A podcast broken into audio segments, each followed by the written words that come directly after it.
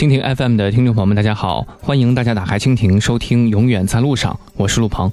如果您喜欢我的节目，可以在蜻蜓当中点击收藏，就可以想听就听了。或者呢，在新浪微博当中搜索主播陆鹏，加微的那个就是我了。在微博中，你也可以分享你的旅游故事。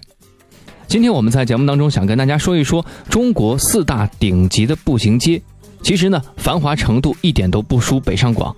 平时我们总说逛街去逛街去，如果你所在的城市有一条不错的步行街，那么你逛街的体验肯定会不一样。我们首先要说的是武汉的江汉路。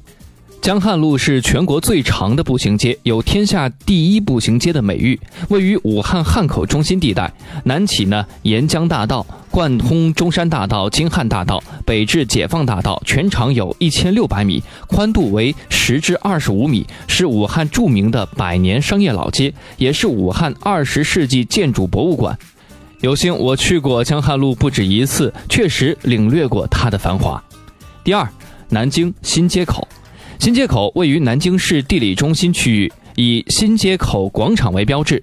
南京新街口商圈是中国著名的商业中心，拥有近百年的历史，被誉为中华第一商圈。我有一个朋友呢，就在新街口上班。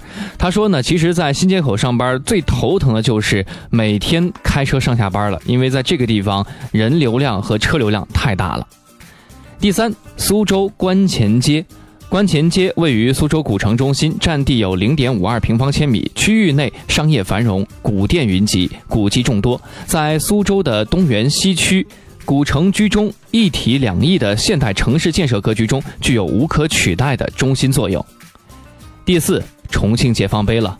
大家都说啊，去重庆如果想要看美女的话，一定要去解放碑。